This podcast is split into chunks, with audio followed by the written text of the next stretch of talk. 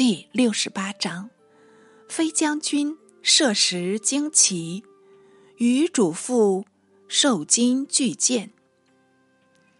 却说元光六年，匈奴兴兵入塞，杀掠利民，前锋进至上谷，当由边境守将飞报京师。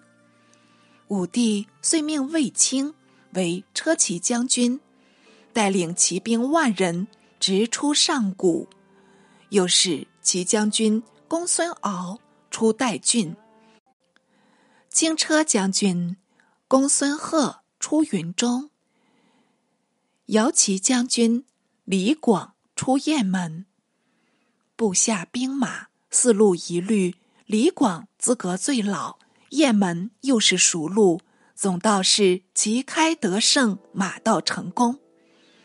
哪知匈奴早已叹息，料知李广不好轻敌，竟调集大队，沿途埋伏，待广纵骑前来，就好将他围住，生擒活捉。广果自恃骁勇，当然急进，匈奴兵佯作败状，诱他入围，四面攻击。任汝李广如何善战，终究是寡不敌众，杀得势穷力竭，竟为所擒。匈奴将士获得李广，非常欢喜，遂将广缚住马上，押去献公。广知此去死多活少，闭目设谋，约摸行了数十里，只听胡儿。口唱凯歌，自鸣得意。偷眼一瞧，近身有个胡儿，坐着一匹好马，便尽力一挣，扯断绳索，腾身急起，跃上胡儿马背，把胡儿推落马下，夺得弓箭，加鞭难驰。胡兵见广走脱，回马急追。却被广射死数人，竟得逃归。带军一路的公孙敖遇着胡兵，吃了一个败仗，伤兵至七千余人，也即逃回。公孙贺行至云中，不见一敌，驻扎了好几日，闻得两路兵败，不敢再进，当即收兵回来，总算。不舍一人，独卫青出兵上谷，境地龙城。匈奴兵已多驱雁门，不过数千人留着。卫青驱杀一阵，却斩获了数百人，还都报捷，全是运气使然。武帝闻得四路兵马两路失败，一路无功，只有。卫青得胜，当然另眼相待，加封关内侯。公孙贺无功无过，置诸不问。李广与公孙敖丧失失律，并应处斩。经两人出钱赎罪，乃并免为庶人。看官听说，这卫青初次领兵。首当敌冲，真是安危难料。偏匈奴大队已往雁门，仍留少数兵士抵敌卫青，遂使清得着一回小小胜仗。这岂不是福星照临，应该富贵吗？李广替哉！是有凑巧。他的同母子卫子夫选入宫中，接连生下三女。偏此次阿弟得胜，阿子也居然生男，正是喜气重重。武帝年已极壮，尚未有子，此次专宠后房的魏夫人，竟得产下麟儿。正是如愿以偿，不胜快慰。三日开言，取名为句。解下诏命，立梅祠。古时帝库元妃江源，三妃简狄，皆出寺娇梅，得生贵子。江源生气，简狄生气。武帝访行古礼，所以立此祭神，使东方朔、梅高等作梅祝文，垂为纪念。一面册立卫子夫为皇后，满朝文武一再贺喜，说不尽的热闹，忙不了的遗文。为梅高。为了魏后正位，献父戒中，却是独具之眼，言人未言。武帝虽未尝驳斥，就不过视作贤文，没甚注意，并即继瑞改元，称元光七年为元朔元年。是年秋月，匈奴。又来犯边，杀毙辽西太守，掠去吏民二千余人。武帝方遣韩安国为才官将军，出戍渔阳，不足不过数千，竟被胡兵围住。安国出战败绩，回营据守，险些覆没全朝，还亏。燕兵来援，方得突围东走，移驻右北平。武帝遣使诘责，安国且残且惧，呕血而亡。复闻都中，免不得责人接任。武帝想了多时，不如再起李广，使他防边，乃颁诏出去，授广。为右北平太守，广自赎罪还家，与故颍阴侯冠英孙冠强，平居蓝田南山中，涉猎自娱，常带一骑兵出隐，深夜方归。路过亭下，正值霸陵县尉巡夜前来，厉声喝止，广未及答言。从其以代为报名，说是故里将军。县尉时亦酒醉，悍然说道：“就是现任将军，也不宜犯夜，何况是故将军呢？”广不能语教，只好忍气吞声，留宿亭下，待至黎明，方得回家。未及即奉到朝命。受职赴任，奏调霸陵尉同行。霸陵尉无从推辞，过夜李广，李被广喝令斩首。广虽竖旗，亦非大器。然后上书请罪，武帝方倚重广才，反家未免，因此广格外感愤，戒备极严。匈奴不敢进犯，且赠他一个美号，叫做飞将军。右北平向多虎患，广日日巡逻，一面了敌，一面逐虎，靠着那百步穿杨的绝技，射毙好几个大虫。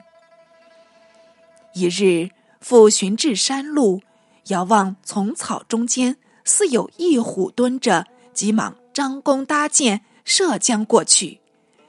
他本箭不虚发，当然射着。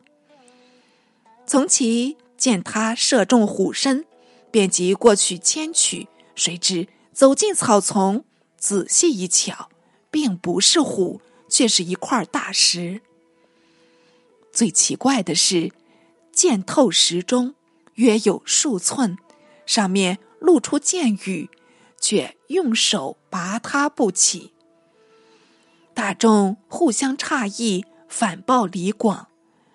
广亲自往观，亦暗暗称奇。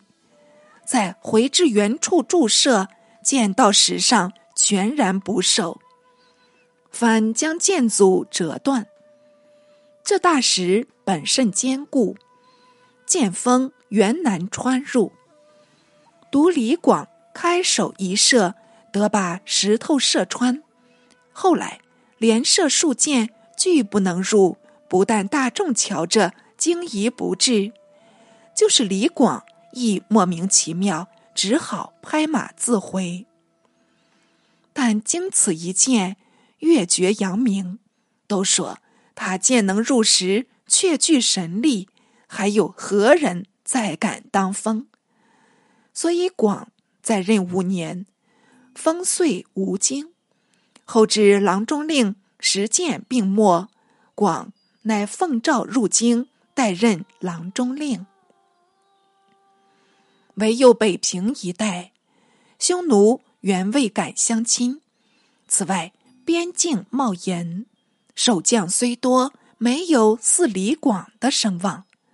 匈奴既与汉朝失和，怎肯敛兵不动？所以时出时入，飘忽无常。武帝在令车骑将军卫青率三万骑出雁门，又使将军李希出代郡。清与匈奴兵交战一场。复斩首虏数千人，得胜而回。经连获胜仗，主卷日隆，凡有美意，当即召行。独推荐其人主父偃，终不见用。言久积京师，资用乏绝，借贷无门，不得已起灵文字，草成数千言，亦却成入。书中共陈九事，八事为律令，一事剑伐匈奴。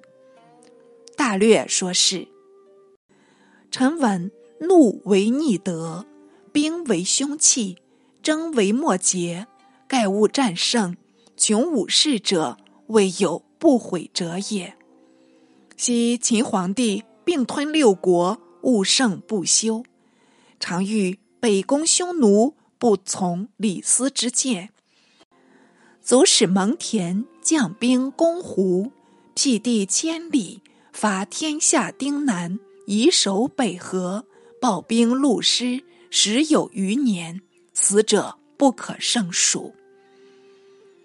又使天下非除晚粟，起自富海，转输北河，率三十中而至一旦，男子及耕。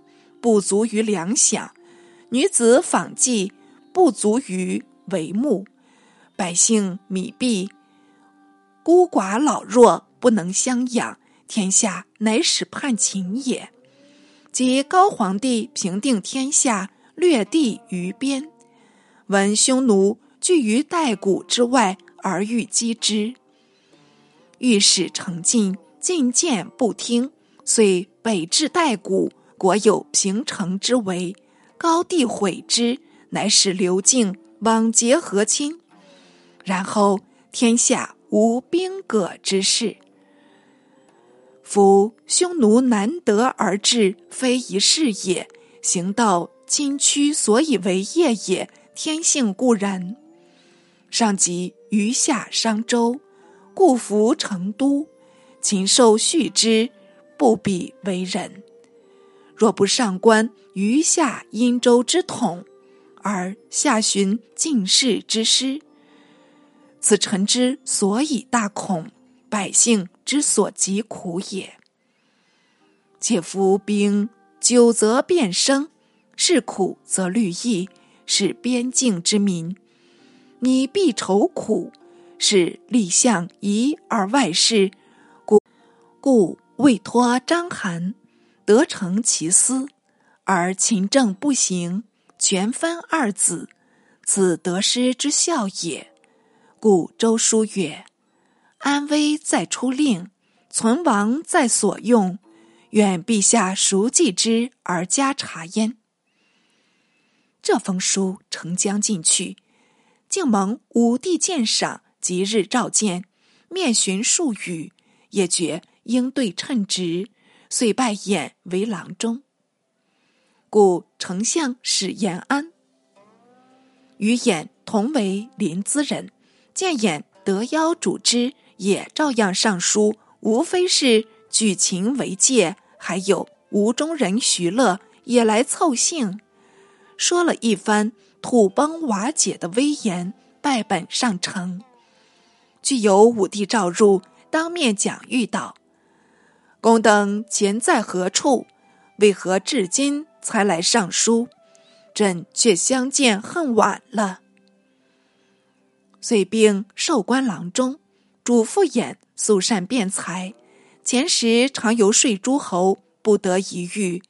至至此时来运凑，因言见性，乐得多说几语，连陈述书。好在武帝并不厌烦，屡次采用，且屡次超迁。俄而始为业者，俄而始为中郎，有俄而使为中大夫，为期不满一载。官阶竟得四千，真是步步青云，连梯直上。延安、徐乐并皆称呼落后，让招先鞭。演越觉兴高采烈，遇事感言，是梁王刘襄、刘买子，与城阳王刘延、刘章孙，先后上书。愿将蜀邑封地，偃即乘机献议道：“古者诸侯，地不过百里，强弱之行易制。今诸侯或连城数十，地方千里，缓则骄奢，易为淫逸。急则恃强合纵，以逆京师；若依法割削。”则逆结盟起，前日朝错是也。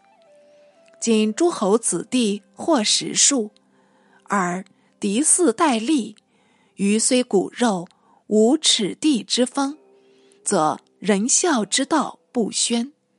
愿陛下令诸侯推恩，分封子弟，以帝侯之，必人人喜得所愿，米不敢得。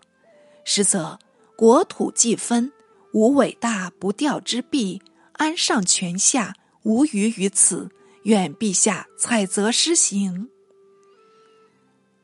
武帝一意，先将梁王城、阳王奏读，一律批准，并令诸侯得分国邑，封子弟为列侯。因此，远近藩封，削弱意志，比不得。以前骄横了。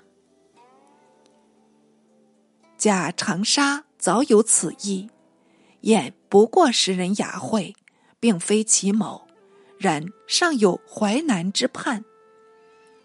元朔二年春月，匈奴又发兵侵边，突入上古渔阳。武帝复遣卫青、李希两将军统兵出讨，由元中。直抵陇西，屡败胡兵，击退白杨楼烦二王，阵斩敌手数千，截获牛羊百余万，尽得河套南地。节书到达长安，武帝大悦，即派使犒劳两军。似有使臣反报，归功卫青。无非屈奉魏皇后，因下诏封卿为长平侯，连卿属下部将亦邀特赏。校尉苏建得封平陵侯，张次公得封案头侯。主父偃赴入朝献策，说是河南地土肥绕，外阻大河。秦时蒙恬常就地筑城，控制匈奴，今可修复故塞，特设郡县，内省转输，外拓边陲，实是灭胡的根本。云云，但知迎合主心，不管前后矛盾。武帝见说，更命公卿会议，大众多有一言。御史大夫公孙弘，解极力驳说道：“秦时常发三十万众筑城北河，终归无成，今奈何复蹈故者呢？”武帝不以为然，竟从眼侧，特派苏建调集丁夫筑城善塞，因何为故，特置朔方、五原两郡。喜民十万口居住，自经此次兴筑，费用不可胜计，累得府库日竭，把文景两朝的蓄积颁发一空了。主父偃又请各地豪民喜居茂陵，茂陵系武帝万年极地，在长安东北，心智园艺，地广人稀，所以。言拟移民居住，为可内食京师，外销奸猾等语。武帝亦为言视听，诏令郡国调查富豪，喜至茂陵，不得为言，也是秦朝必法。郡国自然遵行，陆续派吏驱遣，越是有才有势。越要他赶早启程。时有河内纸人郭解，素有侠名，乃是名慈侯许父外孙，短小精悍，动辄杀人。不过他生性慷慨，遇有乡里不平事件，往往代为调停，任劳任怨，甚至自己的身家性命亦可不顾。因此，关东一带。说起郭解二字，无不知名，称为大侠。此次亦名列喜中。解不欲迁居，特托人转恳将军卫青代为求免。请因入白武帝，但言解系平民，无力迁徙。偏武帝摇手不答，待至清退出殿门，却笑顾左右道。郭解是一个布衣，乃能使将军说情，这还好算是贫穷吗？卿不得所求，只好回复郭解。解未便为诏，没奈何，整顿行装，借卷登城。临行时候，亲友争来见送，仅已多至千余万民。解悉数收受。谢别入关，关中人相率欢迎，无论知与不知，经与交结，因此解名益盛。会有纸人杨继主子，充当县院，押解至京，见他庸姿甚丰，未免垂涎，遂向解一再虚索，解却也慨喻。偏结兄子代为不平，竟把杨院赐死，取去首级。是为杨继主所闻，立命人入京控诉，谁知来人又被赐死，首亦不见。都下出了两件无头命案，当然轰动一时。到了官吏勘验尸身，查得来人身上尚有。诉冤告状，指明凶手郭解，于是按捕首犯，大锁茂陵。解闻旨前遁，东出临晋关，官吏及少翁为使解面，颇目解明，一经盘结，解竟直认不讳。少翁越为感动，竟将他私放出关。此经真吏到了关下。查问少翁，少翁恐连坐得罪，不如舍身全解，乃即自杀。解竟得安匿太原。越年预设回氏家属，偏被地方官闻之，把他拿住，再向知县调查旧事。解虽犯案累累，却都在大赦以前不能追究。解权益士绅多半为解言语，只有易如生对众宣言，斥解种种不法，不易为解。客所闻，待他回家时候，截住途中，把他杀死，结舌遁去。为此一案，又复提解训治，解权位欲闻，似应免罪。读公孙弘主张罪解。且说他私结党羽，睚眦杀人，大逆不道，立当族诛。武帝竟依红颜，便命把郭解全家处斩。解非不可诛，但屠及全家，物乃太酷。还是郭解朋友替他设法救出解子孙一二人，方得不绝解后。东汉时有荀立郭吉，就是郭解的玄孙。这些后话不提，且说燕王刘泽孙定国，承袭封爵，日夕祀淫，父死未及，便与庶母通奸，私生一男，又把地妇应行暂住作为己妾，后来越加淫纵，连自己三个女儿也逼之侍寝，轮流交还，禽兽不如。非如令影人上书切谏，反触笔怒，意欲将影人论罪。影人乃拟入都告发，偏被定国先妻何捕杀死灭口。定国妹为田汾夫人，田汾得宠，定国以衣饰横行，直到元朔二年。坟已早死，影人兄弟乃一缺诉冤，并托主父偃代为申理。偃前曾游焉，不得见用，只是遂借公祭司，即言定国形同禽兽，不能不诛。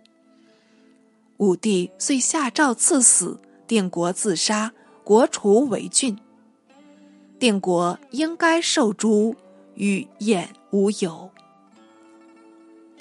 朝臣等见偃是圣，一言能诛死燕主，一灭燕国，只恐自己被他寻系，构成罪名，所以格外奉承，随时馈赠财物，既免祸殃。偃毫不客气，老实收受。有一知友。从旁借眼说：“眼未免太横。”眼答说道：“我自束发游学，屈指已四十余年。